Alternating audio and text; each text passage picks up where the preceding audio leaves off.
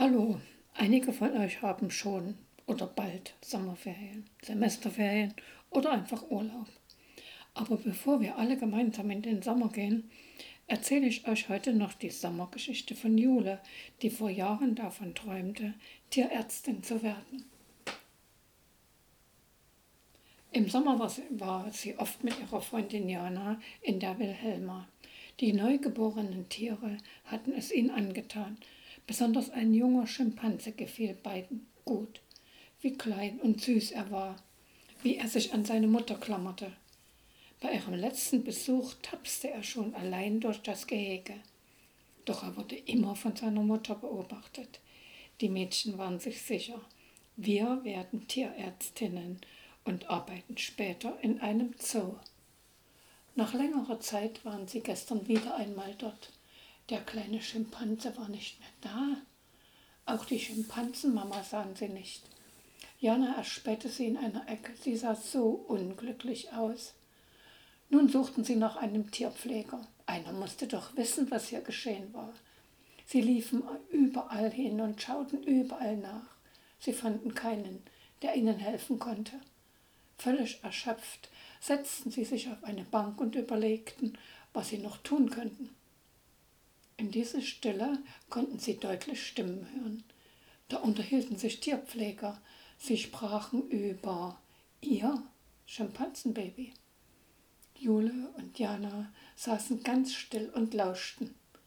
Der kleine Schimpanse war nun kein Baby mehr, sondern ein Halbstarker. Er vertrug sich nicht mit den anderen Affen in der Gruppe. Der Zoodirektor hatte entschieden, dass er in einen anderen Zoo nach Hamburg muss. Die Mädchen sahen sich erschrocken an. Deshalb saß Jule in ihrem Zimmer und grübelte. Als erstes fuhr sie ihren Computer hoch und recherchierte, ob der Tri Tiertransport bereits unterwegs war. Sie erfuhr, die Tiere waren verladen und warteten in Stuttgart auf den Zug. Und dieser Zug fuhr sogar durch Ludwigsburg. Damit war alles klar. Schnell rief sie Jana an. Doch am Telefon war nun deren Mama und sie musste alleine los. Leise suchte sie ihre Sachen zusammen. Eine Jacke, etwas zum Schreiben, ihr Handy. Ein Geräusch an der Zimmertür ließ sie erschrecken. Vorsichtig drehte sie sich um. In der Tür stand ihr grinsender Bruder Joni. Er kicherte. Wenn du jetzt noch weggehst, sage ich es der Mama. Jule hatte keine Wahl, sie musste Joni einweihen. Joni liebte Tiere, genau wie seine Schwester. Für ihn war klar, es geht mit, er geht mit zu dieser Rettungsaktion. Gemeinsam legten sie die nötigten Dinge zusammen. Joni steckte sich noch ein Messer, eine Rolle feste Schnur und etwas Verpflegung ein. Jetzt waren sie vorbereitet. Vielleicht doch noch eine Taschenlampe? Sie machten sich auf den Weg zum Bahnhof in Ludwigsburg. Außer ihren Fahrrädern nahmen sie noch den kleinen Anhänger mit. Er sollte für den geretteten Schimpansen sein. Darinnen würde er den Leuten nicht auffallen und sie konnten überlegen, was sie weiter tun würden. Auf dem Bahnhof angekommen, schauten sie nach dem Gleis. Sie hatten hier Oma Sonja oft abgeholt. Es konnte nicht so schwer sein. Kein Zug aus Stuttgart war angezeigt. Hielt er etwa gar nicht hier? Fuhr er nur durch? Nun mussten sie sich etwas einfallen lassen. Auf den Bahnhöfen verringerten die durchfahrenden Züge ihre Geschwindigkeit. Das war sicher. Sie mussten aufspringen. Da sahen sie den Zug kommen. Richtig, er wurde langsamer. Jule fasste sich ein Herz. Sie langte nach dem Türgriff am Tierwaggon und hielt ihn fest. Die Geschwindigkeit riss sie von den Füßen und sie flog fast neben dem Wagen her. Joni hatte nicht so schnell reagiert. Er schaute erschrocken und wurde vom Fahrtwind hochgeschleudert.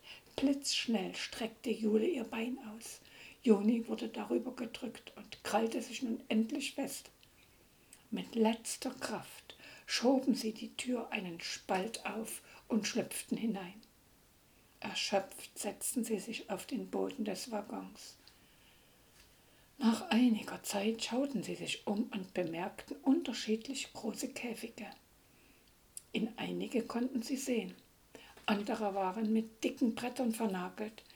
In welchem steckte ihr Schimpansenkind? In den offenen sahen sie ihn nicht. Nun mussten sie sich an die anderen trauen, das war nicht ungefährlich. Möglichst leise lösten sie an einem Käfig ein Brett. Jetzt bewährte sich Jonis Taschenmesser. Noch bevor das Brett ab war, schlängelte sich ein Elefantenrüssel heraus. Jule streichelte ihn und schob ihn wieder hinein. Hier waren sie falsch.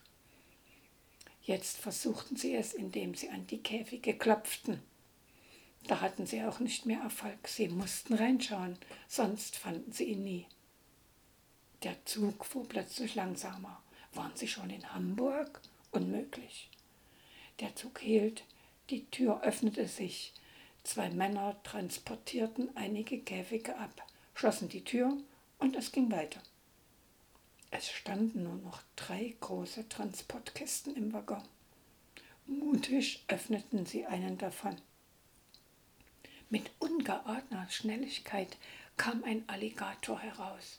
Er riss sein riesiges Maul auf und Jule und Joni sahen all die vielen scharfen Zähne. Das Riesentier bewegte sich auf die beiden zu. Diesmal reagierte Joni zuerst. Das mitgenommene Seil hing aus Jules Rucksack. Dieses Ende schnappte er sich und schlang es um das Maul des Alligators. Gemeinsam zogen sie die Schlinge zu. Das Tier schloss nur widerstrebend sein Maul. Sie banden das Seil fest. Der Alligator riss den Kopf hin und her. So war es nur eine Frage der Zeit, bis er wieder frei war. Genau in diesem Moment passierte es. Er war frei. Zum Glück hielt die Schlinge um das Riesenmaul fest. Doch was nun? Joni und Jule saßen fest, denn genau vor ihnen lag der Alligator und ließ sie keinen Augenblick aus den Augen. So verging die Zeit. Ihnen tat vom Stillsitzen alle Glieder weh, aber es half nichts. Nach mehreren Stunden hielt der Zug erneut. Sie würden befreit werden. Die Tür des Zuges öffnete sich diesmal nicht. Nach einiger Zeit hob der Waggon ab. Durch ein kleines Fenster sahen sie, dass sie von einem Kran von der Schiene in ein sehr großes Flugzeug verladen wurden. Auch im Flieger schaute keiner nach den Tieren. Das Flugzeug startete. Nachdem der Lärm etwas weniger geworden war, schlief der Alligator endlich ein. Nun hatten sie Gelegenheit, etwas zu tun. Sie standen lautlos auf, betrachteten die zwei übrigen Käfige. In einem musste doch der Schimpanse sein. Ohne lange zu überlegen, löste Joni zwei Latten und sie krochen hinein. Von innen verschlossen sie die Stelle wieder. Erst jetzt wagten sie sich umzudrehen. Ein tiefer Seufzer kam aus ihren Mündern. In einer Ecke saß ziemlich ängstlich der kleine Schimpanse. Sie waren erleichtert, setzten sich hin und beobachteten das Tier. Er war gewachsen. Ob er gefährlich war? Stimmte es, was der Direktor der Wilhelma gesagt hatte? Auch der Schimpanse beobachtete sie. Langsam kam er näher und näher. Jule reichte ihm ein Stück von ihrem Brot. Er nahm es und steckte es sofort in den Mund. Joni musste lachen. Da verzog auch der Schimpanse das Gesicht. Lachte er? Jule meinte, wir müssen ihm einen Namen geben. Beide überlegten hin und her konnten sich aber nicht einigen. So verging die Zeit. Sie merkten, wie der Flieger zur Landung ansetzte. Jetzt wird es Ärger geben, dachten beide. Nachdem der ganze Waggon ausgeladen war, holte man die einzelnen Käfige hervor. Jule, Joni und der kleine Schimpanse wurden auf einen LKW verbracht und weiter ging die Fahrt. Der Käfig war von allen Seiten verschlossen. Sie hatten keine Ahnung, wo sie waren und wo es hinging. Es wurde wärmer und wärmer. Sie zogen Jacken, später die Hosen und noch später auch fast alles aus. Es war heiß. Waren sie in Afrika? Sollte der Schimpanse nicht nach Hamburg? Kurze Zeit darauf hielt der LKW an. Die beiden Fahrer stiegen aus und öffneten die Ladeklappe. Sie stiegen auf den Wagen, Brett für Brett wurde entfernt. Wir wollen uns doch den Prachtkerl einmal ansehen, bevor er in die Suppe kommt, rief einer der Fahrer. Sie schauten in den Käfig. Der zweite Fahrer antwortete mit wütendem Gesicht. Da sind ja gleich drei Braten ins Netz gegangen.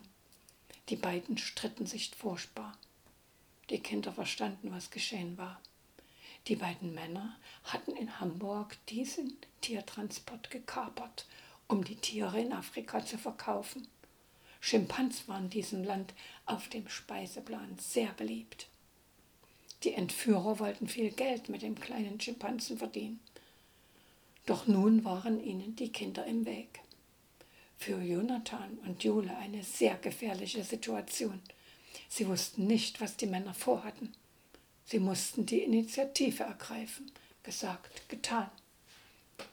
Als die Entführer begannen, den Käfig zu öffnen, sprangen die Kinder hin und her. Der kleine Schimpanse machte es ihnen nach. Der ganze Käfig stürzte vom Auto und zerbrach. Jule und Joni rannten so schnell sie konnten in den nahen Urwald. Der kleine Schimpanse staunte und lief einige Schritte. Er kannte Afrika auch nicht. Die Männer hatten sich von ihrem Schreck erholt und versuchten, das Tier zu fangen. Schimpansen sind sehr intelligente Tiere. Er schaute sie und lief auch in Richtung Urwald. Joni und Jule hatten sich auf einen Baum gerettet. Der kleine Affe kletterte ihnen nach. Die Verbrecher versuchten auch den Baum zu erklimmen, aber von allen Seiten erschienen große und kleine Schimpansen und bewarfen die Männer mit Bananen, Nüssen und anderen Dingen. Sie mussten sich zurückziehen. Im Zickzack rannten sie zu ihrem Auto, sprangen hinein, fuhren davon, fast wären sie in einen Abgrund gestürzt. Die vielen Schimpansen hüpften um den Kleinen herum. Sie rochen an ihm, stupsten ihn an und zogen ihn mit. Zögernd ging er mit der Herde. Ein riesiger Silberrücken war ihr Anführer. Jule und Joni wollten den Tieren folgen. Doch als sie der Herde zu nahe kamen, drehte sich der Silberrücken um. Er stampfte auf den Waldboden auf und lief ein paar schnelle Schritte auf sie zu. Eine Stimme hinter ihnen warnte sie, bleibt stehen, sonst wird es gefährlich. Alle blieben stehen. Der Silberrücken drehte sich um und verschwand mit seiner nun größeren Herde im Urwald. Aus dem dichten Unterholz traten zwei Männer. Wir sind Wildhüter. Wie kommt ihr in unser afrikanisches Naturschutzgebiet? Während Jule die ganze Geschichte erzählte, wanderten sie zum Stützpunkt der Wildhüter. Mit einem Satellitentelefon nahmen sie Verbindung mit der Heimat auf. Die beiden freundlichen Wildhüter konnten die Eltern beruhigen. Sie überredeten Mama auch noch, Jule und Joni weitere zehn Tage in Afrika zu lassen. Dann würden sie selbst nach Europa fliegen und die beiden Kinder sicher zu Hause abliefern. Die nächsten Tage waren die schönsten ihres Lebens.